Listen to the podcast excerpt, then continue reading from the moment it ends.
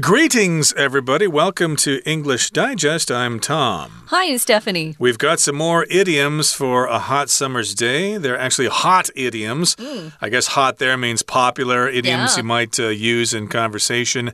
And of course, you could use them uh, if you're describing a hot summer's day or a hot summer day, you can say it both ways. Remember, last time we talked about a summer fling and we talked about the dog days of summer. So maybe during the dog days of summer, you can have a summer fling and get ready for school in the fall. What are we going to be talking about today?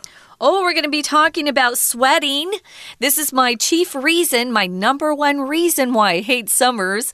I hate to sweat.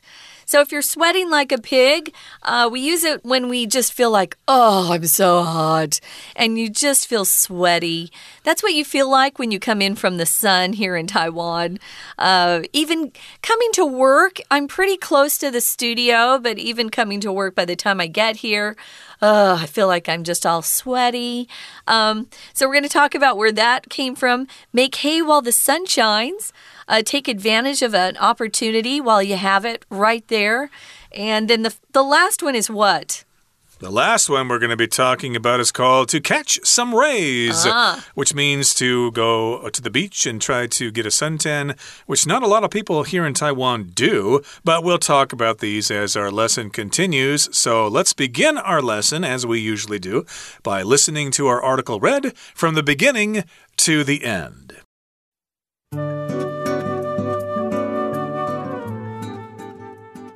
Sweat like a pig. This describes a person covered in an enormous amount of sweat. But do pigs genuinely sweat that much? The answer is no. The pig in this idiom refers to pig iron, which is liquid iron poured into a long vessel with smaller lines that branch off it. It looks a little like piglets feeding from their mother. When pig iron cools, the air around it reaches its dew point and turns into moisture as though the pigs were sweating. Example I'm sweating like a pig. Let's get in the shade. Make hay while the sun shines. In the past, farmers could only make hay, which is dry grass and other plants used as animal food, on sunny days. This is because damp conditions ruin hay. However, this agricultural idiom doesn't just apply to farmers, as it means seizing the opportunity to do something when the conditions for doing it are good. Example Mom and Dad are away this weekend, so let's make hay while the sun shines and organize a house party. Catch some rays. This phrase originates from the US surfer culture of the 1980s. It means sitting or lying in the sun for the purpose of relaxation. We could also say soak up the sun. A similar phrase is saying someone has caught the sun, meaning they've been out in the sun too long without taking precautions. If you want to do this, remember to slap on some sunscreen. Example The weather is fabulous today. Let's catch some rays. Whether you're sweating like a pig through the dog days of summer, or making hay while the sun shines and having a summer fling, enjoy the nice weather while it lasts. Okay, guys, let's talk about my very favorite. I actually say this a lot. Oh, I'm sweating like a pig. Uh, do pigs sweat? We're going to find out. Actually, I remember as a little girl asking my dad, who worked on a farm for a while, hey, um, do pigs really sweat? Uh, he just hated pigs. He would never eat pork with the family. He refused to eat it because he knew how dirty pigs were and mm. that they loved to roll around in the mud. Uh, but he was the one who said, you know what, Steph, pigs don't sweat. So uh, now it's kind of fun to find out where this phrase comes from. I don't think I ever learned it when I was a, a, little kid to sweat like a pig. So, this just describes a person who's covered in an enormous amount of sweat, or even, you know, I may not look that sweaty, but if I say I'm sweating like a pig, It's because I feel uncomfortable. I'm sweating enough to make me uncomfortable. I think some people sweat more than others. I have one friend, uh, when I was in Boston with her, it's very similar to Taiwan's summer weather. It's hot and humid. And we would be out all day long, and she would never sweat at all, which gets to be kind of dangerous. Your body should sweat a little mm. uh, because that's how we cool ourselves off. So, yeah, let's talk about uh, not sweating like a pig. Uh, exactly. So, of course, uh, I have a similar story. I think I asked my parents, mm. Mom, Dad, do pigs really sweat that yeah. much? Well, actually, Tom, they don't.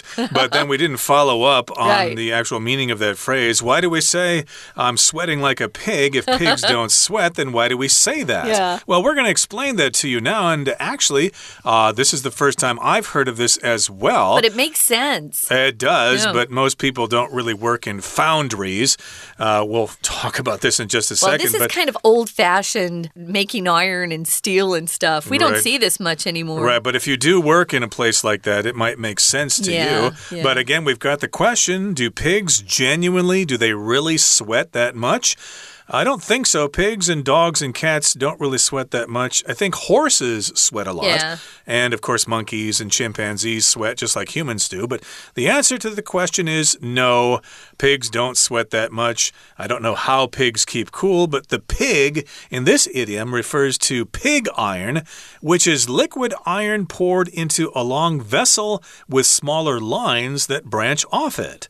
So if you, again, work in a foundry, which is a place where they melt steel or melt iron to make steel, mm -hmm. uh, they've got this special term here, pig iron, and that is liquid iron, iron that has been heated up to several hundred degrees or maybe even a thousand degrees.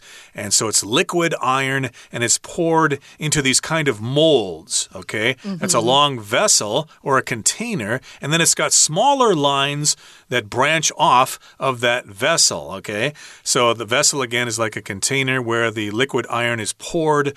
Uh, don't let it touch your hands, or you'll get a nasty burn that way. It's really Ooh, hot. Yeah. And of course, those smaller lines will branch off of that long vessel.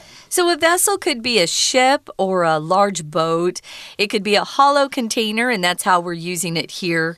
Uh, something that's hollow that you can put something in to it, some sort of liquid.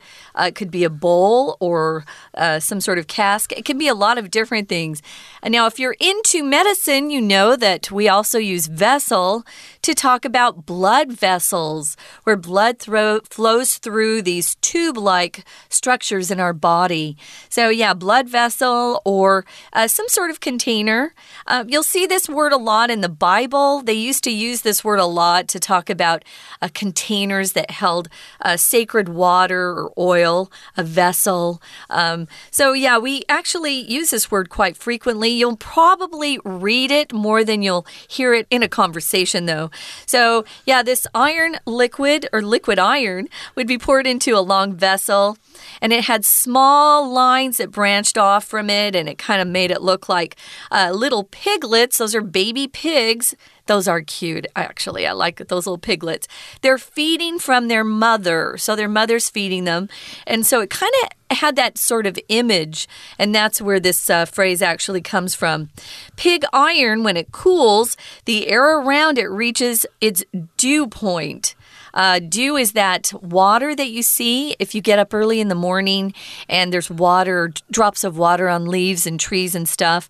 Uh, that's the dew. So when it reaches its dew point and turns into moisture, ah, this is how it's made, as though or like uh, the pigs were sweating.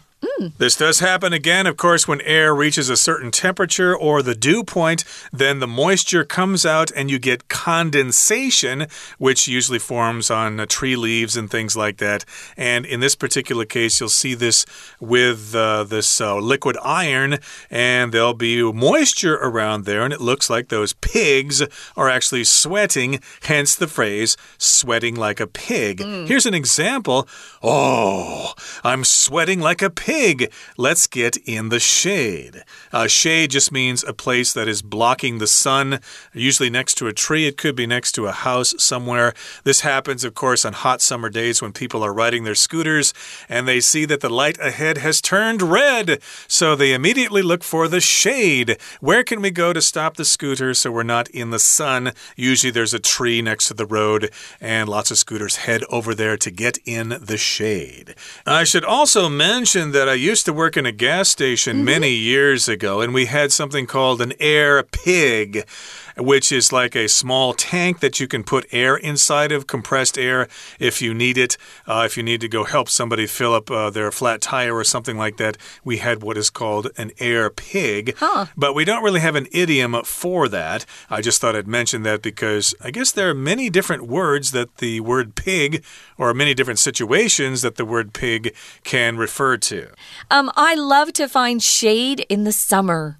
Uh, when I was growing up, I told you I grew up up in a desert area and it got very, very hot.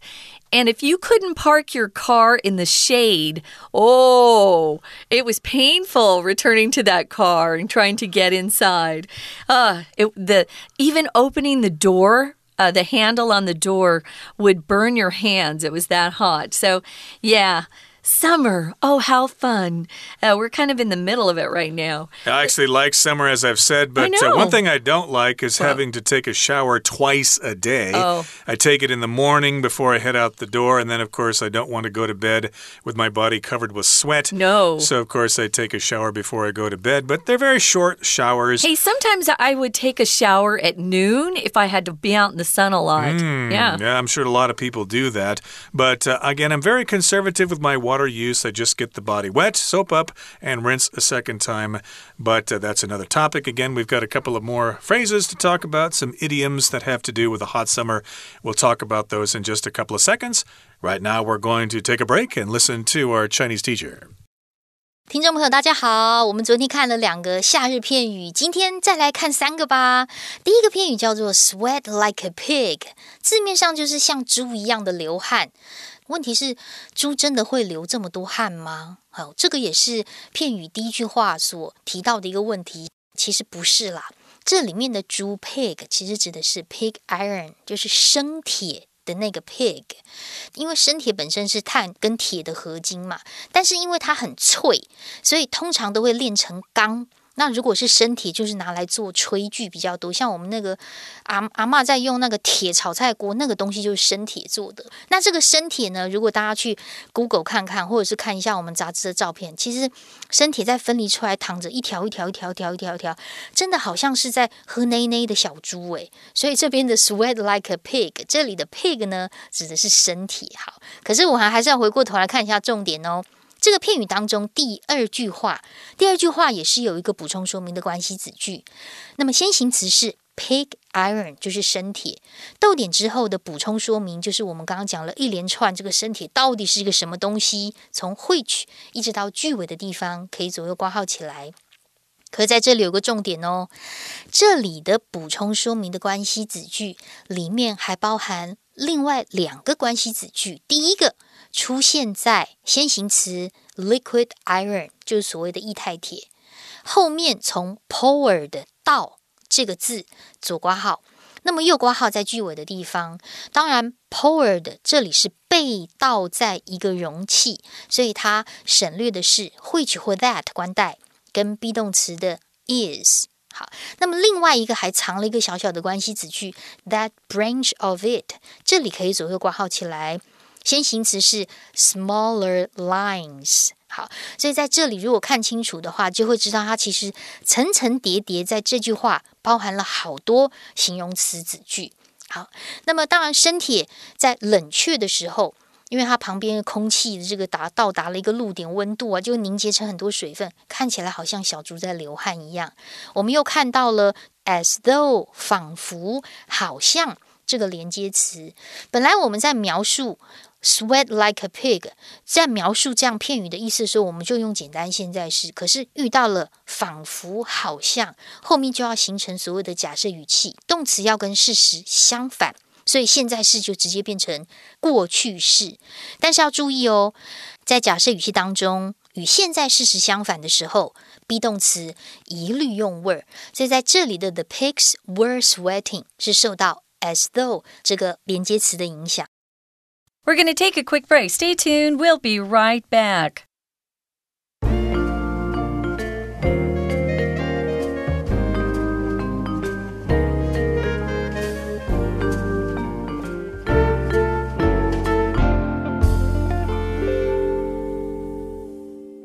Welcome back, guys. We're talking about hot idioms for a hot summer's day.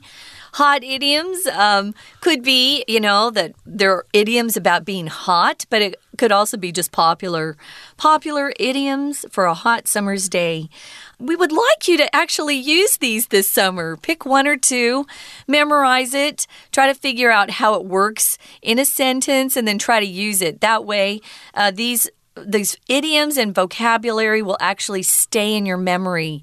If you just hear about them, read about them uh, for a test, they just don't last in your memory. So try to use them in your conversation, impress your friends.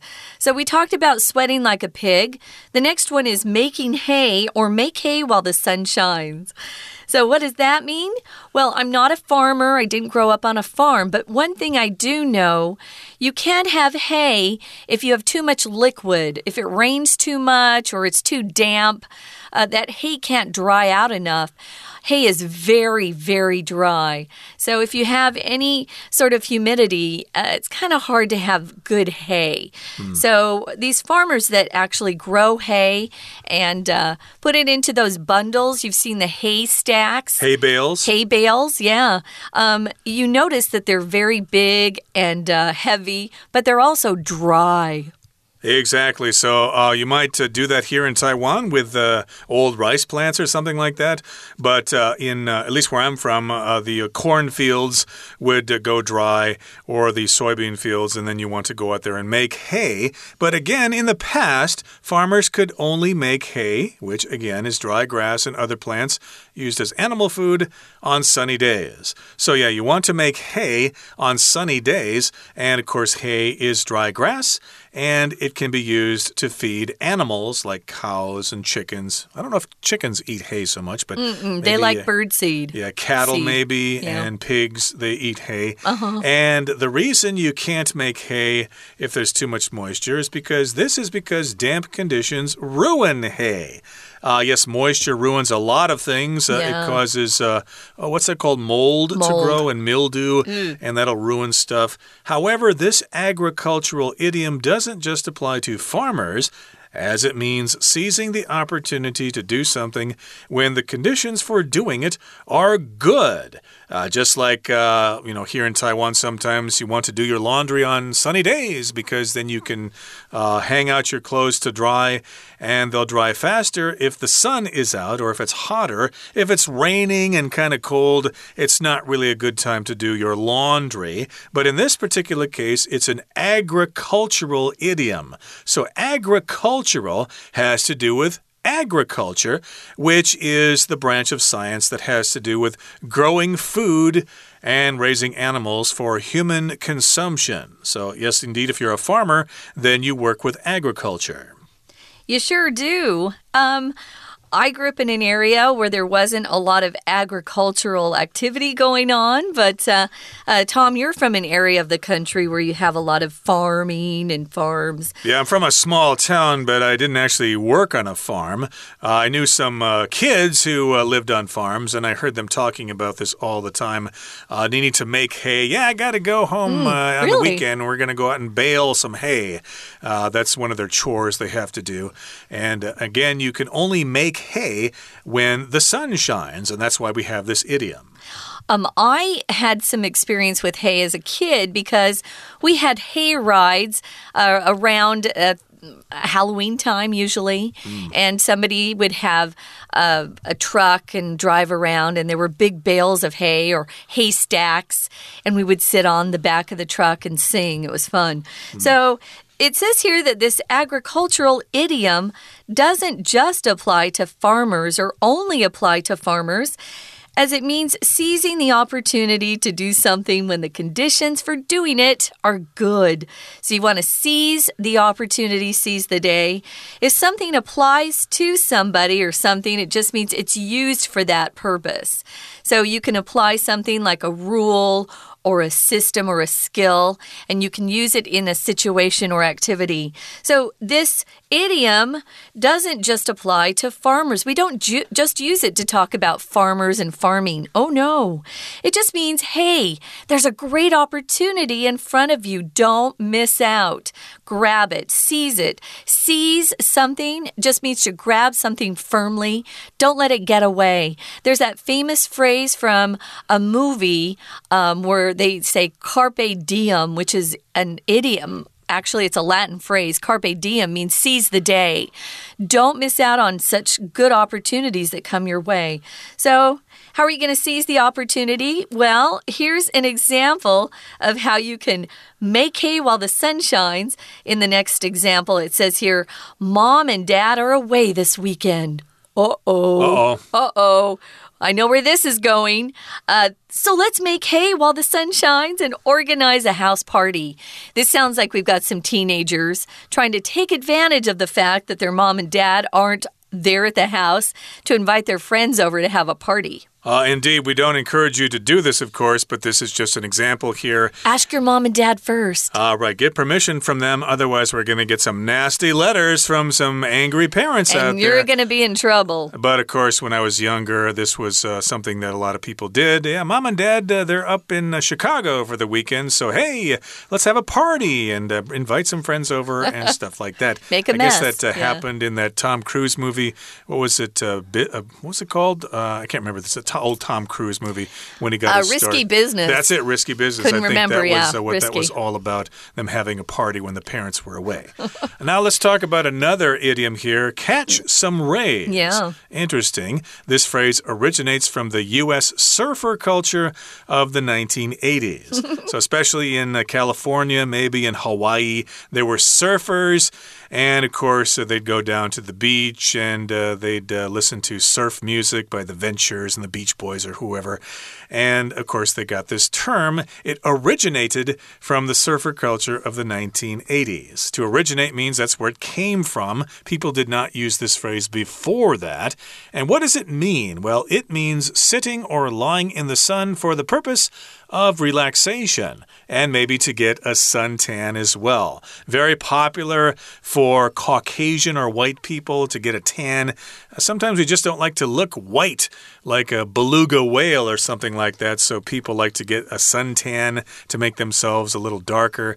Uh, that's something you don't really see so much here in Taiwan. Oh, people no. just hate getting suntans here. You mm. see ladies uh, carrying umbrellas around to keep that sun from turning them dark. I think they're actually just trying to keep themselves cool, actually. Well, it's both, to be honest, yeah. okay, but in any case, there, uh, people would hang out at the beach and they would catch some rays. They would be out in the sun. And we could also say soak up the sun. Mm -hmm. uh, here we've got the phrase to soak up. Usually that applies to a piece of cloth or a sponge. Maybe you spilled some water on the floor, so you take the sponge and you suck up the water or soak up the water so that nobody will slip on that water.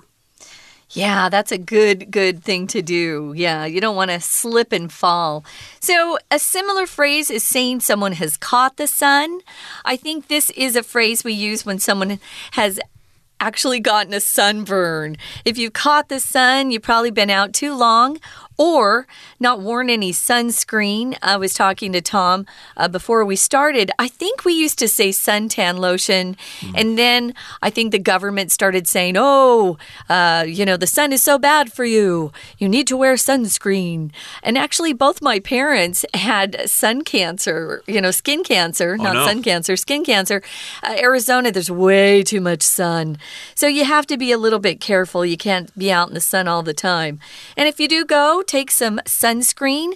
That would be uh, taking a precaution Taking precautions is important if you want to stay healthy and safe and happy. A precaution is just something you do in advance to prevent something unpleasant or dangerous happening.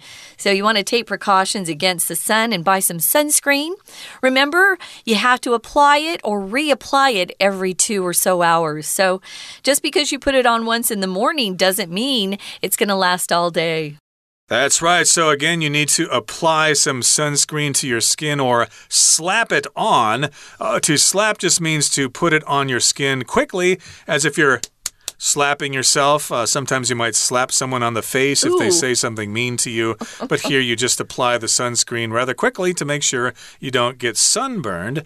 and here's an example the weather is fabulous today. Let's catch some rays. So, fabulous just means wonderful, fantastic. Indeed, let's go get a suntan. So, whether you're sweating like a pig, we hope you're not, through the dog days of summer, or making hay while the sun shines and having a summer fling, enjoy the nice weather while it lasts. A cute way to use so many of our idioms here. Very clever of our writer. Right now, we're going to listen to someone else who's quite clever, and that's our Chinese teacher. 接着我们就看第二个啦，打铁趁热。英文当中就不会再用铁啦，英文当中打铁趁热就是当天气晴的时候，你就赶快做干草吧。对，当然要天气晴啊，不然下雨的时候那么潮湿，怎么做干草？Make hay while the sun shines。所以中文的文化不一样，我们说打铁趁热，英文说 make hay while the sun shines。好，我们刚刚讲到说天气一定要很干燥的时候才赶快做干草啊，这就是片语当中。第一句所陈述的，不过还是有一个插入的补充说明性的关系子句，补充说明 “hey” 这个字到底是什么。所以逗点前面的 “hey” 就是先行词，逗点之后的 “which” 到逗点当左右挂号起来啦，“which” 就是当成 “is” 的主词来用。而所谓的干草，“which is dry grass”，blah blah blah blah blah。好，这边就补充说明了，但是小心哦，这里的关系子句还有包含一个。简化的关系子句后面四个字 used as animal food，这里可以左右挂号。那它省略的是什么呢？省略的是 which 或者是 that are 这个 be 动词。那先行词是什么呢？先行词是 dry grass and other plants。好，那么接着我们就看到第三句的地方，中间有一个连接词叫做 as，在逗点之后，我们说过 as 后面如果是有动词发生，it means something，好，就表示后面加了一个句子。那么 as 如果当连接词的时候，就有三种意思，可能是 when，可能是 because，也有可能是如同、好像，要根据上下文判断哦。在这里表示原因是 because 的意思。接下来就是做日光浴，catch some rays。当然，这句话主要是起源于一九八零年代的美国的冲浪的文化，所以字面上就是捕捉一些太阳光线啦，就是做日光浴的意思。还有另外一个比较类似的短语，就是 someone has caught the sun。其实字面上就是有人被晒黑了，或者是晒伤了。它的意思是说。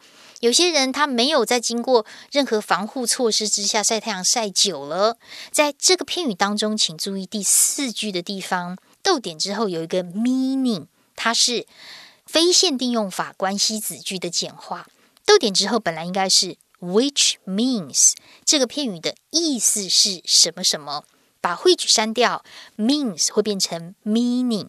可是还有一个重点要小心哦，这里的 which 代替的是逗点前面从 someone 开始，someone has caught the sun，并不是逗点前的单一单字 sun 这个字哦。再说一次，我们根据文意来判断，逗点前面的先行词是 someone has caught the sun。这一句话，这个片语逗点 which means 的意思就是被晒伤。好，我们今明两天谈了很多的夏日片语，大家可以经常使用哦。我是安娜，我们下次见。That is it for today, everybody. Thanks for joining us. And I must say, my favorite summer phrase is to have a summer fling, but I guess I'm too old for that now, and I'm a very married man. Oh, no. Oh, no. Okay, everybody, have fun in the sun and make sure you don't get sunburned. Uh, that could cause skin cancer, so do be careful. From all of us here at English Digest, my name is Tom. I'm Stephanie. Goodbye. See ya.